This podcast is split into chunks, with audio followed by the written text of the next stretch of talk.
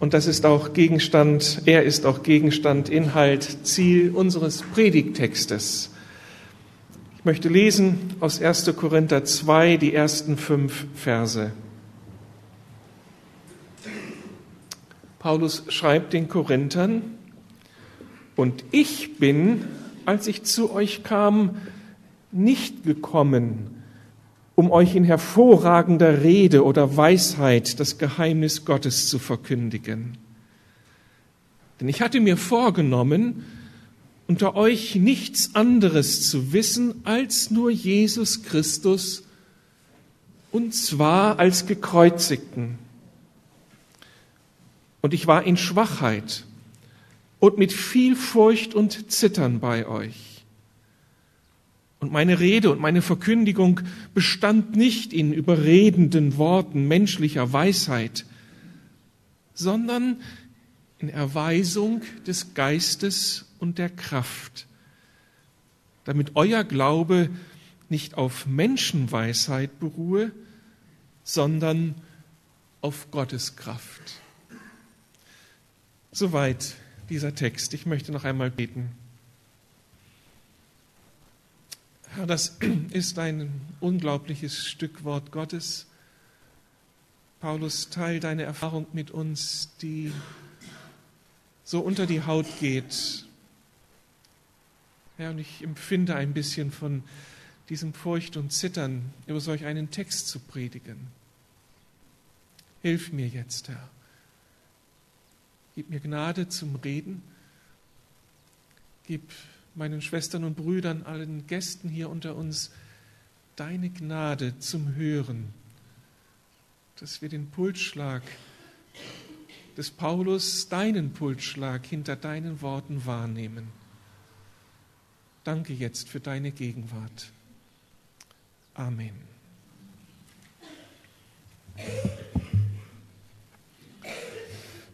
In der letzten Woche, überhaupt in den letzten Wochen, erlebten wir in der Fußball-Bundesliga einen Trainerwechsel nach dem anderen.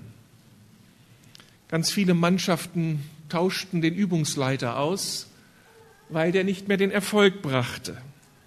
Letzte Woche der achte Trainerwechsel in dieser Saison. Christoph Daum löste den glücklosen Michael Skibbe in Frankfurt ab. Zahlreiche Journalisten und Fernsehteams kamen zu seiner ersten Pressekonferenz. 2000 Fans kamen am Morgen des ersten Trainings. Er wird wie ein verheißungsvoller Messias gehandelt. Man ist davon überzeugt, dass er die Mannschaft vor dem drohenden Abschied bewahrt. Die Frage, die sich nur jetzt schon stellt, ist, wie lange dauert diese Illusion, dieses neue Glück? Wann wird auch Daum wieder abgeschossen und in die Wüste geschickt?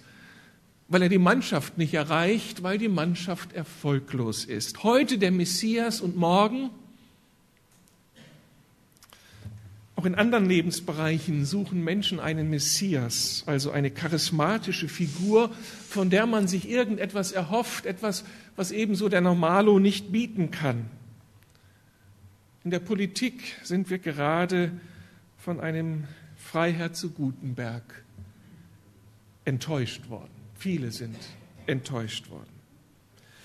Besonders frustriert hat mich in diesem Zusammenhang aber die Bundesdebatte um seinen Ausstieg oder vor seinem Ausstieg.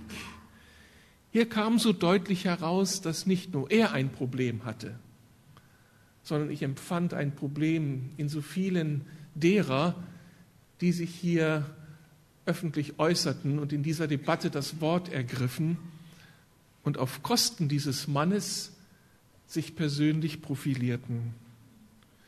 Jeder versuchte den anderen mit Schlagfertigkeit und Witz und rednerischer Brillanz zu überbieten und einfach draufzuschlagen.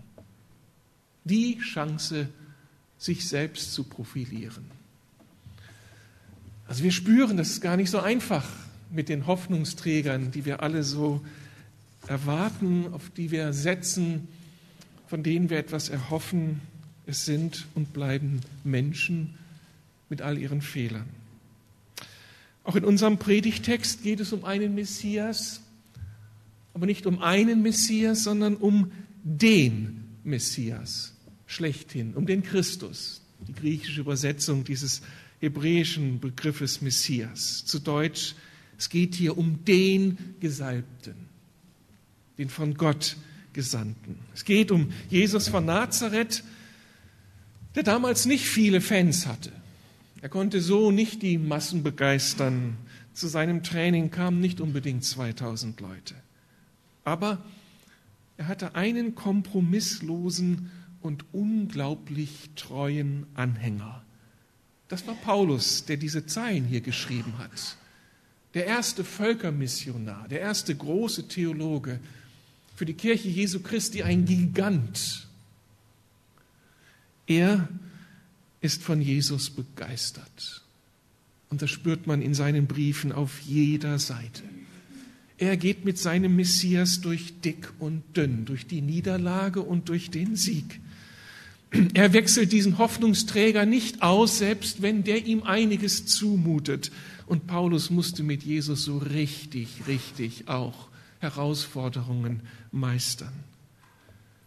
Und er hängt nicht nur ein Poster seines Messias über das Bett, singt nicht nur Liebeslieder oder Hymnen, Lobeslieder über ihn, sondern er stellt ihn tatsächlich in den Mittelpunkt seines Lebens.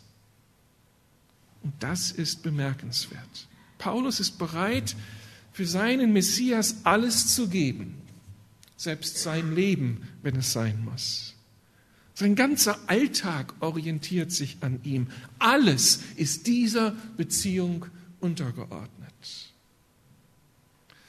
Da ist dieser Satz 2, Vers 2 in unserem Text, der mir so unter die Haut geht. Denn ich hatte mir vorgenommen, unter euch nichts anderes zu wissen als nur Jesus Christus, den Gekreuzigten.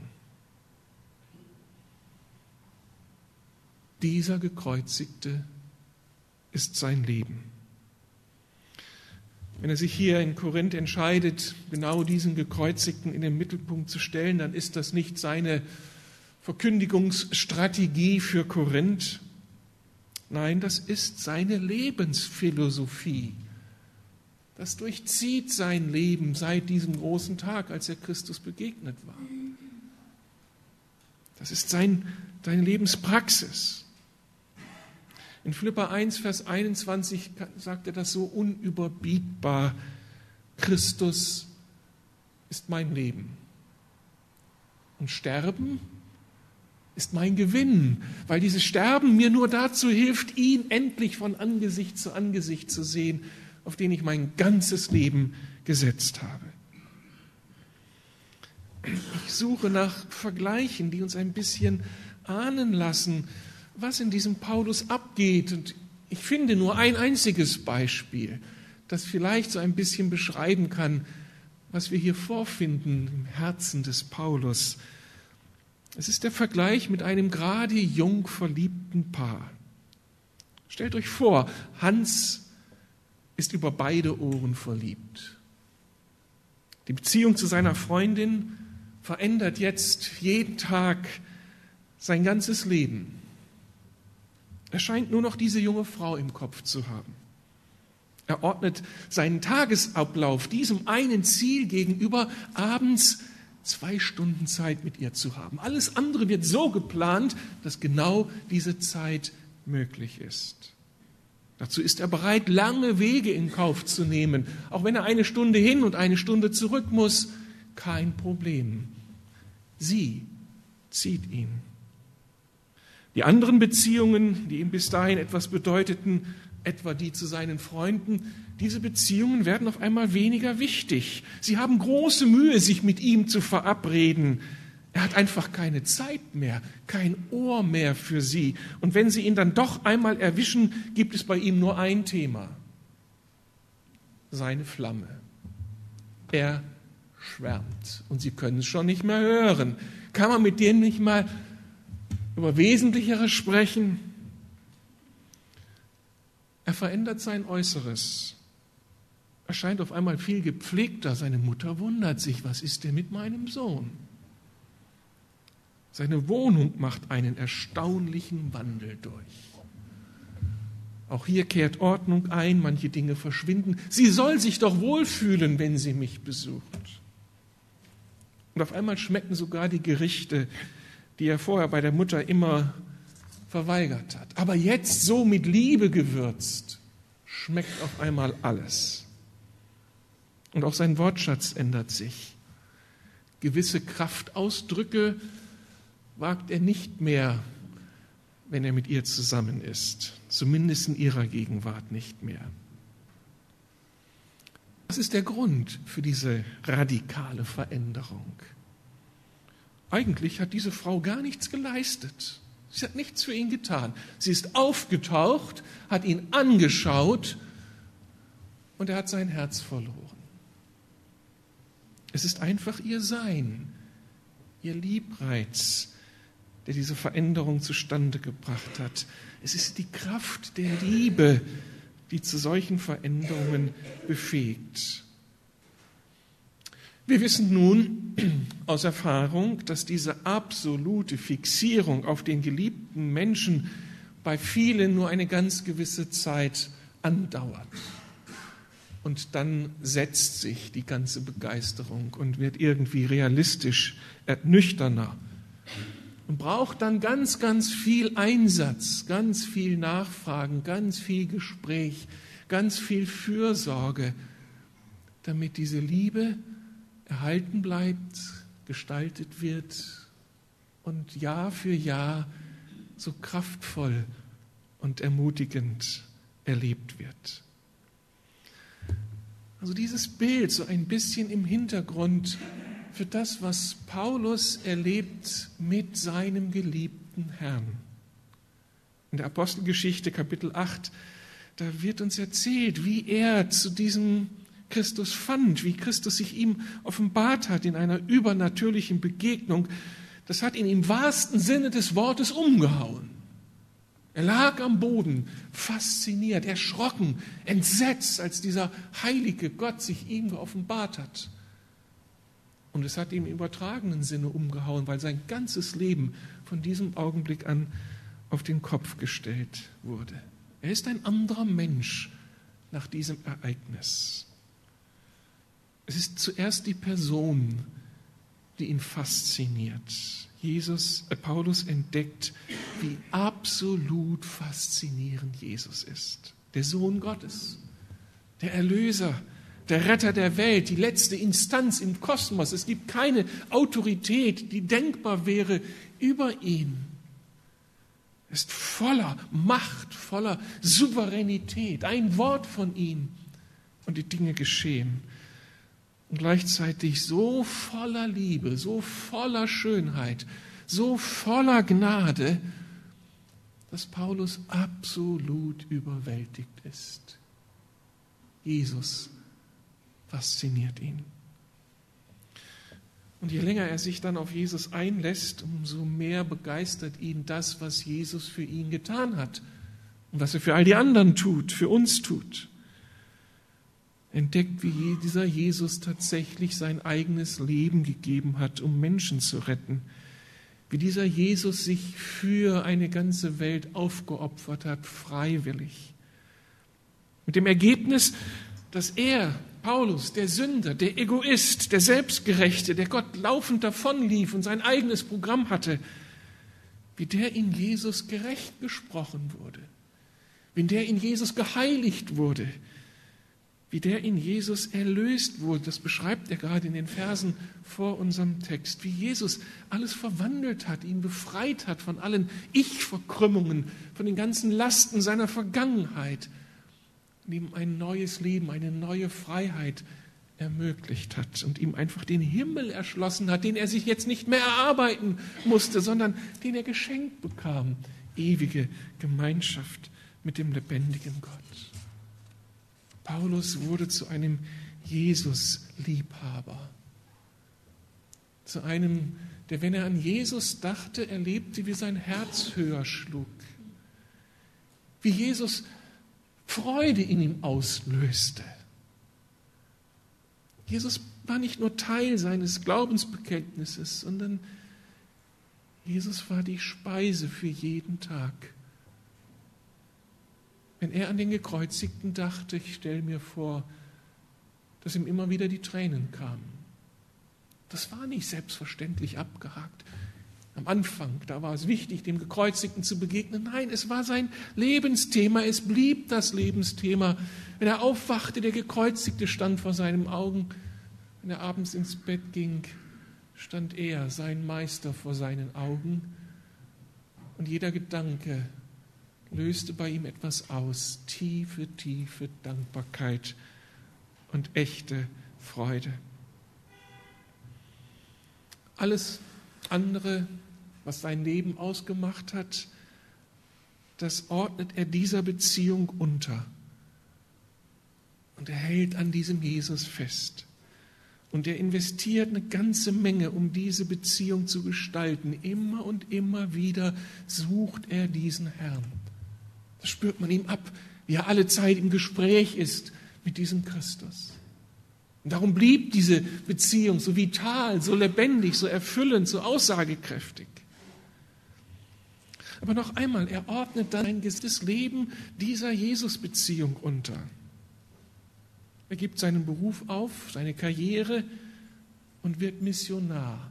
Einer, der diese gute Nachricht von Jesus möglichst vielen Menschen sagen möchte. Er übernimmt komplett den Wertekanon Jesus. Das, was Jesus lebte, wird sein Maßstab. Das will er auch leben. Er orientiert sich an seinem Vorbild und versucht, ihn zu kopieren und ein kleiner Jesus zu werden. Er ist bereit, für Jesus die größten Strapazen auf sich zu nehmen und orientiert dann selbst in den Kleinigkeiten seines Lebens, in diesen alltäglichen Aufgaben, alles an diesem Jesus. Und das findet hier in unserem Text seinen Niederschlag.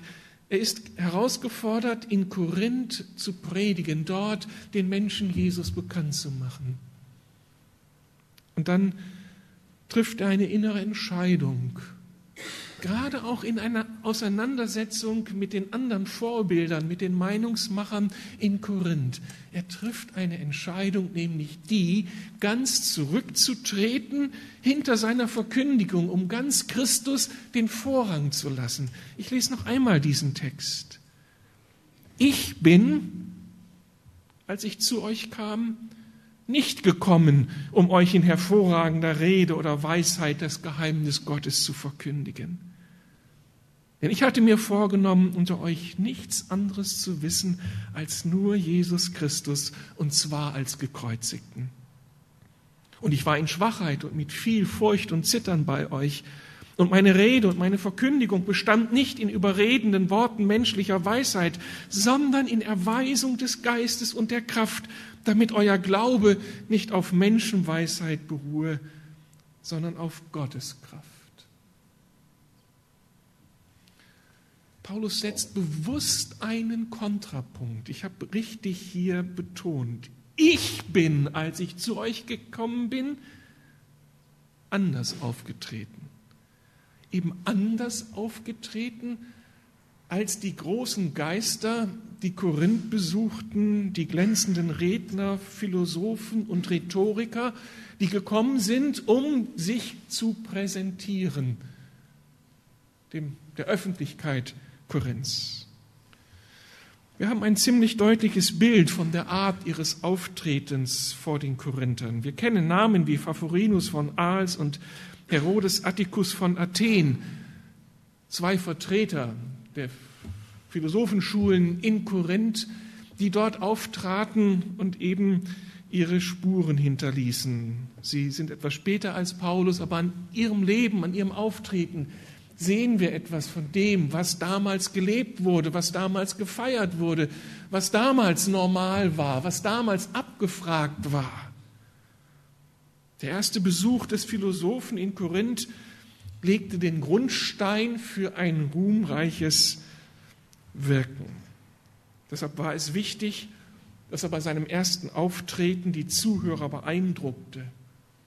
Durch die Kostproben seiner Beredsamkeit, seines Witzes, durch seine Logik, durch seine Ausstrahlung. Er musste sich präsentieren, er musste als Person beeindrucken.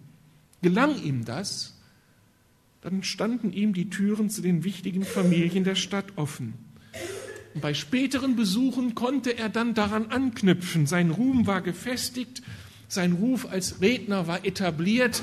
Man lud ihn ein, man machte ihm Platz. Jetzt schaute man auf ihn, ließ sich von ihm faszinieren. Und jetzt fing das Geldverdienen an für solch einen Mann. Das ist der Hintergrund. Und jetzt kommt Paulus nach Korinth und er formuliert sein Kontrastprogramm. Ich sage so mit meinen Worten, als ich zu euch kam, wollte ich nicht glänzen, sondern ich wollte nur eins, Christus wichtig machen, und zwar den gekreuzigten. Was ist das für eine Entscheidung für einen Mann, der im Kopf sehr gut aufgestellt ist? Er war einer der großen Intellektuellen seiner Zeit der die beste Bildung genossen. Der Mann hatte das richtig drauf. Der hätte seine Gegenüber in Grund und Boden diskutieren können. Und was macht er? Verzichtet auf all das, auf all diese menschliche Reputation, auf all das sich selbst darstellen. Er verzichtet darauf, weil es einfach nicht zum Kreuz passt. Und zu dem, der an diesem Kreuz hing und der uns ein einzigartiges Beispiel hinterlassen hat. Als Redner glänzen zu wollen, ist beim Wort vom Kreuz unangebracht. Es passt nicht.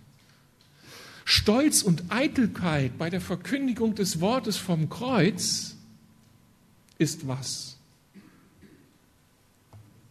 Absurd. Mit dem Evangelium Geld verdienen zu wollen, ist ein gar unmöglicher Gedanke. Seine Zuhörer unterhalten zu wollen, das geht nicht mit dem Wort vom Kreuz.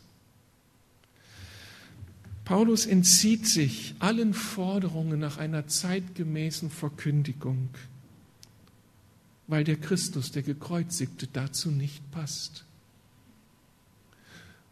Und weil eben auch der, die Formen einer rhetorisch brillanten Predigt nicht zum Inhalt der Botschaft passt. Er, Paulus, darf als Botschafter nicht interessanter werden als die Botschaft. Und er darf als der Botschafter nicht wichtiger werden als der, der ihn gesandt hat. Das Wort vom Kreuz verlangt eben eine andere, eine einzigartige Vermittlung. Hier braucht es die Überzeugungskraft des Heiligen Geistes. Und das heißt für den Verkündiger als den menschlichen Vermittler, dass er ganz hinter dieser Botschaft zurücktreten muss er muss quasi unsichtbar werden, damit der Blick frei ist, um den Christus sehen zu können. Wenn er sich selbst so wichtig macht in der Verkündigung des Evangeliums, dann wird der Heilige Geist arbeitslos. Dann wird der Heilige Geist zurückgedrängt. Am Ende bauen dann die Menschen ihren Glauben auf seine menschliche Weisheit auf, auf seine Rhetorik. Aber sie sind nicht bei Christus angekommen der allein dieses Wunder tun kann, dass Menschen in ihrem Herzen getroffen werden und in ihrer Tiefen, in der Tiefe ihrer Existenz berührt werden von diesem Christus. Er tritt zurück, Paulus tritt zurück, damit Christus nach vorne treten kann. Und bei jeder Predigt kämpft er diesen inneren Kampf. Herr, Gelingt es? Bin ich so, so rein in meiner Motivation, so zurückhaltend, dass du wirklich in den Vordergrund treten kannst? Geschieht heute Morgen dieses Wunder, dass Menschen dir begegnen? ich möchte so gerne nachhelfen mit meinen Argumenten und mit meiner Überzeugungskraft. Und wenn ich könnte, ich würde sie rütteln. Sie sollen doch kapieren, dass du der Lebendige bist. Aber ich muss mich zurückhalten, denn du musst die Überzeugungsarbeit leisten. Ich kann diese inneren Kämpfe so gut nachvollziehen. Paulus tritt nicht auf als der überlegene Held, der da sein Programm abspult. Und es ein ganzer Kampf darum geht, dass Christus in den Vordergrund treten kann und sein Werk tun kann.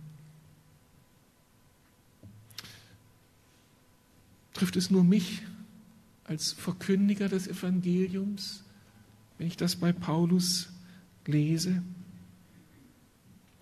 Oder könnte uns das alle irgendwo auch bewegen, hinterfragen, nachdenklich machen? Diese Radikalität seines Denkens, diese Abhängigkeit von Jesus, diese Entschiedenheit, in allem Christus den Vortritt zu lassen. Mich fordert das heraus, die ganze Woche schon. Ich habe mich immer wieder gefragt, was bedeutet eigentlich dir Jesus? Was bedeutet er dir wirklich? Lebst du so, habe ich mich gefragt, Jesus zentriert, so kreuzzentriert, wie es eigentlich angemessen ist. Nicht, weil ich Prediger des Evangeliums bin, sondern weil er ja auch für mich starb. Genau wie für den Paulus. Ist es nicht angemessen, dass ich ihn genauso ins Zentrum meines Lebens stelle? Färbt der Gekreuzigte, habe ich mich gefragt, auf meinen Lebensstil ab? ist er mir das Wichtigste. Was ist eigentlich deine Lebensbotschaft, war die Frage in mir. Was lesen die Menschen in mir, wenn sie mit mir in Berührung kommen? Für was stehe ich? Ist es die Begeisterung und Dankbarkeit für deinen Herrn? Durchzieht die alles, was du redest und tust? Lässt dein Reden und Handeln erkennen, dass du wie dein Herr bist, voller Liebe, voller Barmherzigkeit, voller Güte, voller Geduld, voller Wahrheit, voller Reinheit, voller Sanftmut. ich habe so empfunden, ich würde das so gerne alles repräsentieren. Ich würde so gerne wie Paulus sein. Denn Christus ist wirklich faszinierend.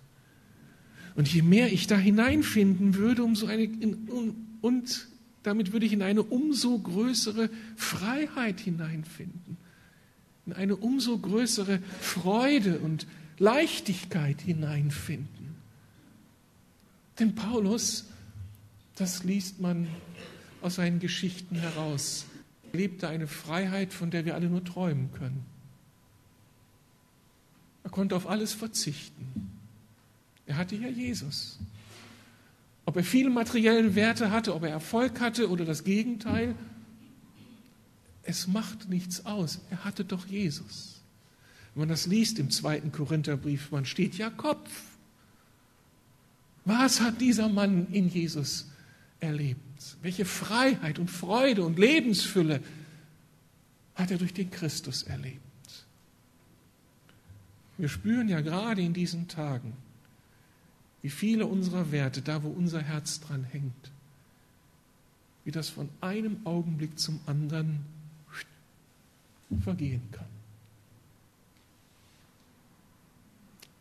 Was ist mit den Japanern, die ihr Häuschen da am Strand hatten, ihr ganzes Leben gespart haben?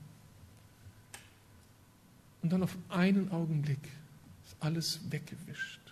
Da spüren wir die Relativität unserer menschlichen Werte. Und Paulus lebt diese innere Freiheit, ob ich es habe oder nicht habe. Ich kann es genießen, ich brauche es nicht. Mein alles ist Jesus. Das würde ich so gerne haben. Das ist nicht etwas, was als Bedrohung mir zugesprochen wird, ich muss so sein und wie kannst du nur sondern ich spüre, dass da etwas ist, was ich gerne hätte.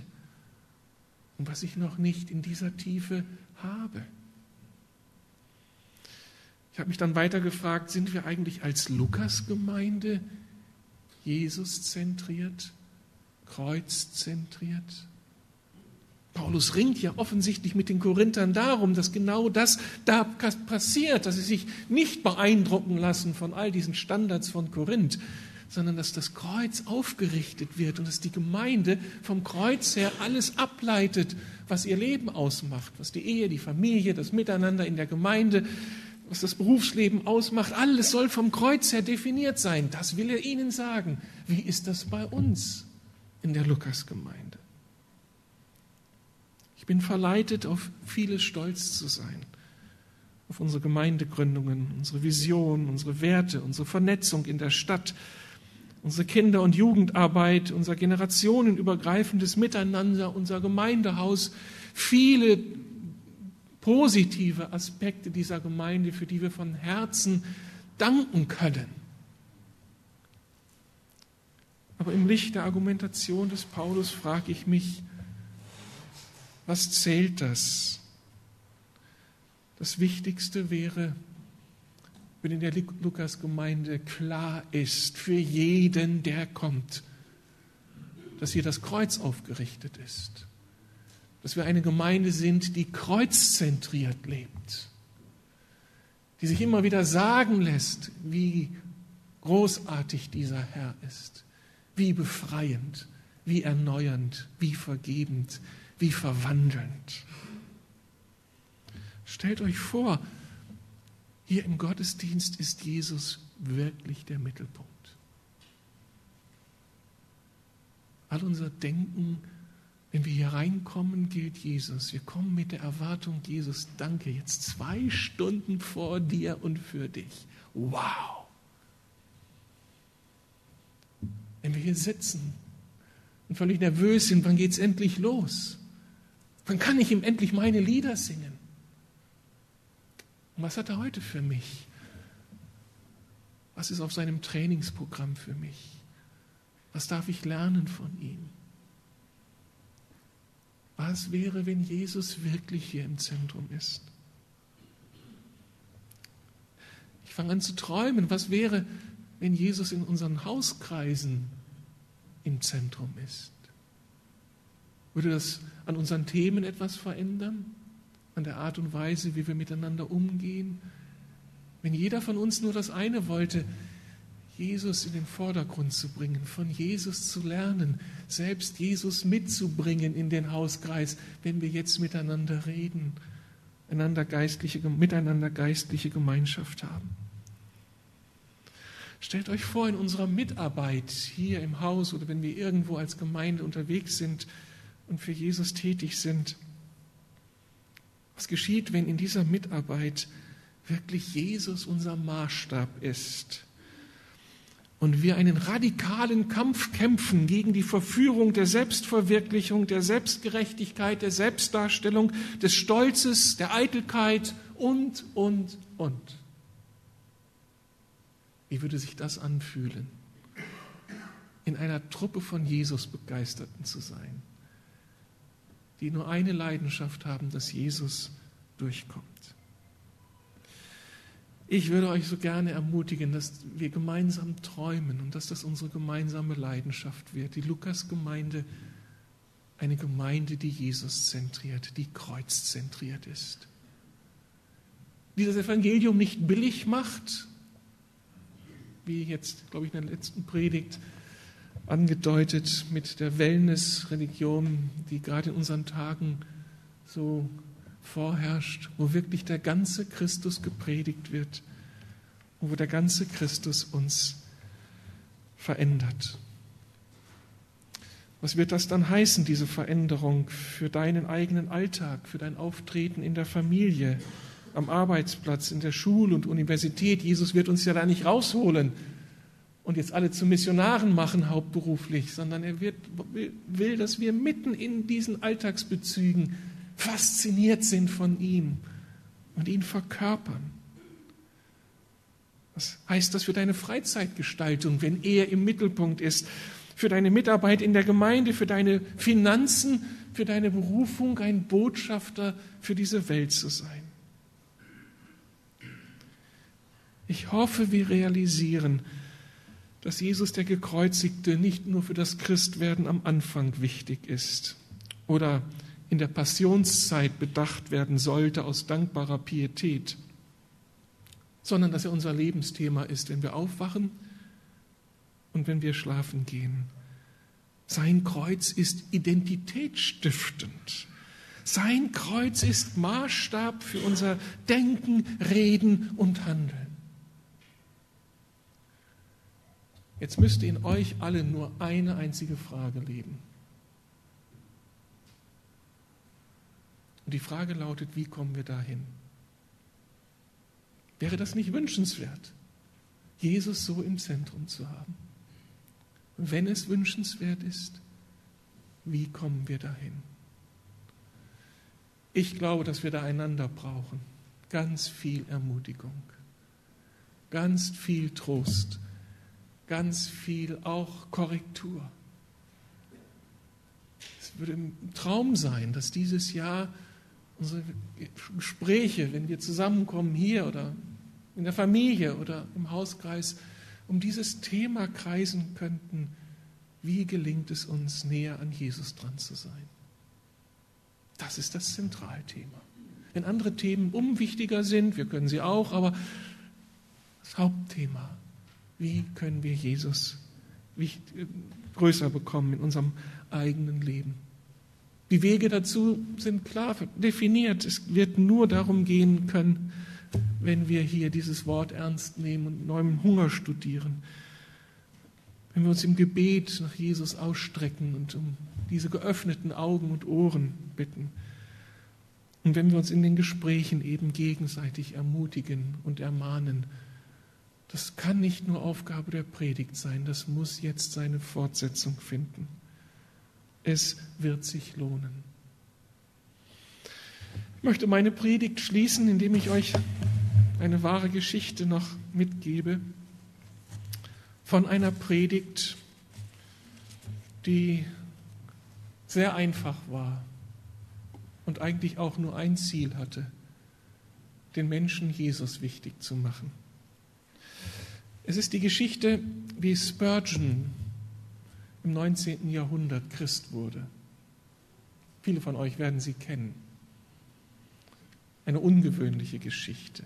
Dieser Mann kam aus einer frommen Familie, hatte schon viel von Christus gehört, schon die Bibel gelesen, aber er kannte Jesus noch nicht wirklich, hatte noch keinen Frieden, noch keine Begeisterung in seinem Herzen, war immer noch mit dieser Frage unterwegs, wie werde ich die Sünde meines Lebens los? Wie bekomme ich einen gerechten Gott? Oder wie komme ich klar vor diesem gerechten Gott? Und er machte sich auf, ging unterschiedliche Gemeinden besuchen, in unterschiedliche Gottesdienste, immer auf dieser Suche, wer sagt mir, wie ich bei Gott landen kann? Und dann kommt dieser eine Sonntagmorgen, wo alles anders ist. Ein Schneesturm macht seinen Gottesdienstbesuch unmöglich. Er schafft es nicht, die neun Meilen zu gehen zu dem Gottesdienst, den er eigentlich besuchen wollte, muss abbrechen, geht in eine Nebenstraße hinein und findet dort eine kleine Methodistengemeinde. 15, 20 Gottesdienstbesucher. Er setzt sich dort hinein und wartet auf das, was kommt. Aber der Prediger kommt nicht. Auch irgendwie im Schneesturm stecken geblieben. Am Ende steht ein junger Mann auf spindeldürr, wenig beeindruckend. Und er übernimmt die Predigt. Spurgeon schreibt in seiner Autobiografie, dieser Mann war wirklich einfältig.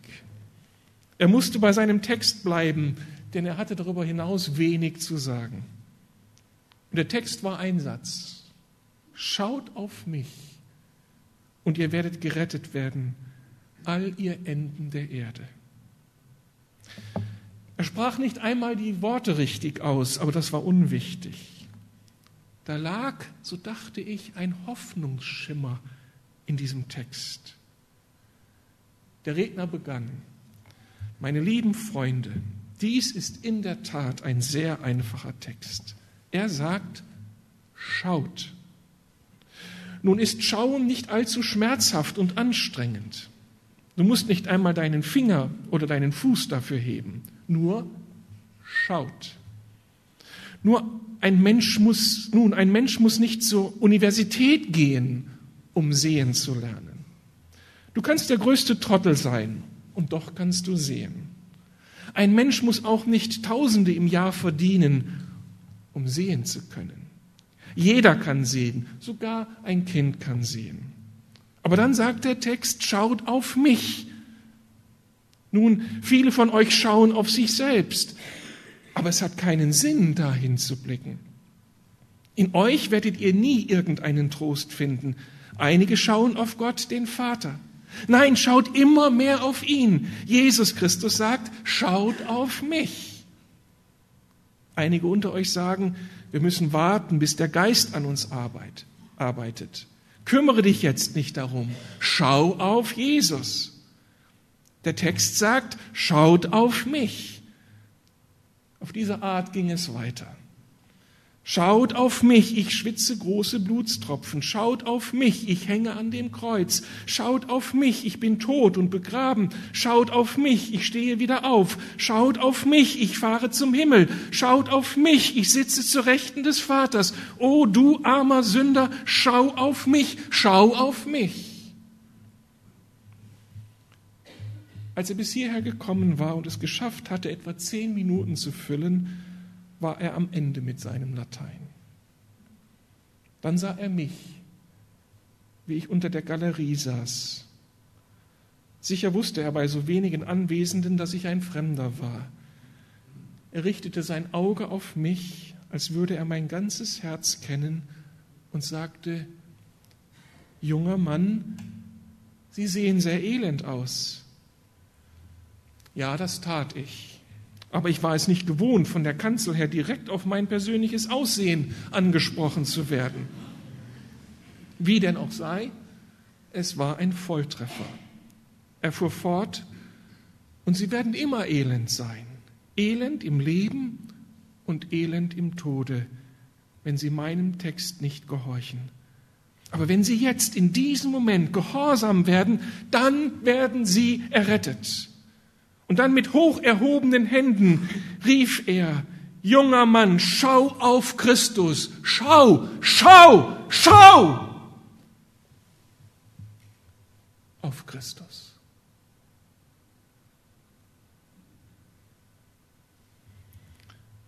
Und dann schaute er auf Christus, verwandte ihn. Er fand seinen Retter und Heiland die Vergebung der Schuld. Der wurde ein neuer Mensch und einer der größten Prediger, die wir je in der Kirchengeschichte hatten. Aber es musste ein minder bemittelter Mann zehn Minuten mit seiner ganzen Hilflosigkeit einfach nur sagen, schau doch auf Jesus. Zwei Wahrheiten.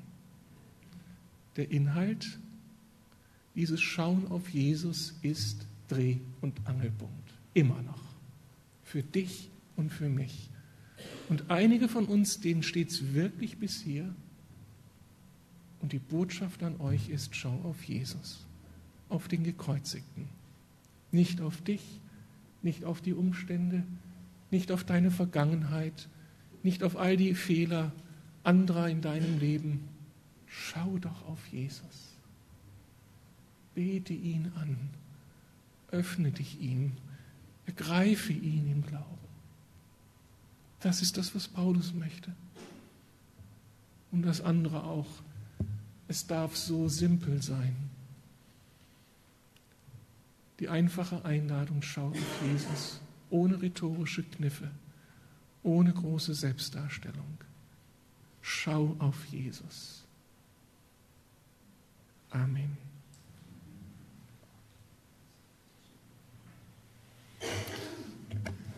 Lasst uns einen Augenblick stille sein, bevor das Anbetungsteam kommt und uns zum Abendmahl hinführt.